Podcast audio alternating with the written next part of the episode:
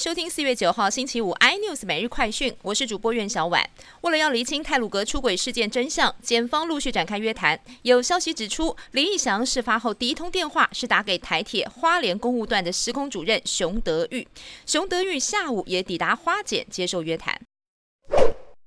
内今天增加四例境外移入病例，其中按一零五二，本国籍五十多岁女性，去年十一月在意大利咳嗽确诊，十二月底返国之后，时隔一百零四天，四月因为持续发烧，裁剪之后又确诊，已经掌握同住接触者三个人。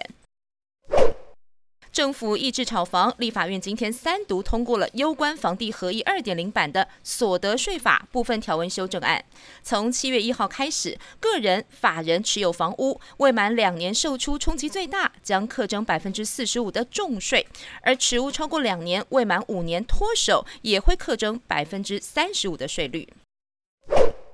受惠美股走阳，台股开盘一度扣关万七，最高来到一万七千零一十六点，但随即出现调节卖压，高低震荡超过两百点。所幸面板股表现强势，加上台塑集团逆势走高，指数跌幅收敛，收盘下跌七十二点，最终收在一万六千八百五十四点。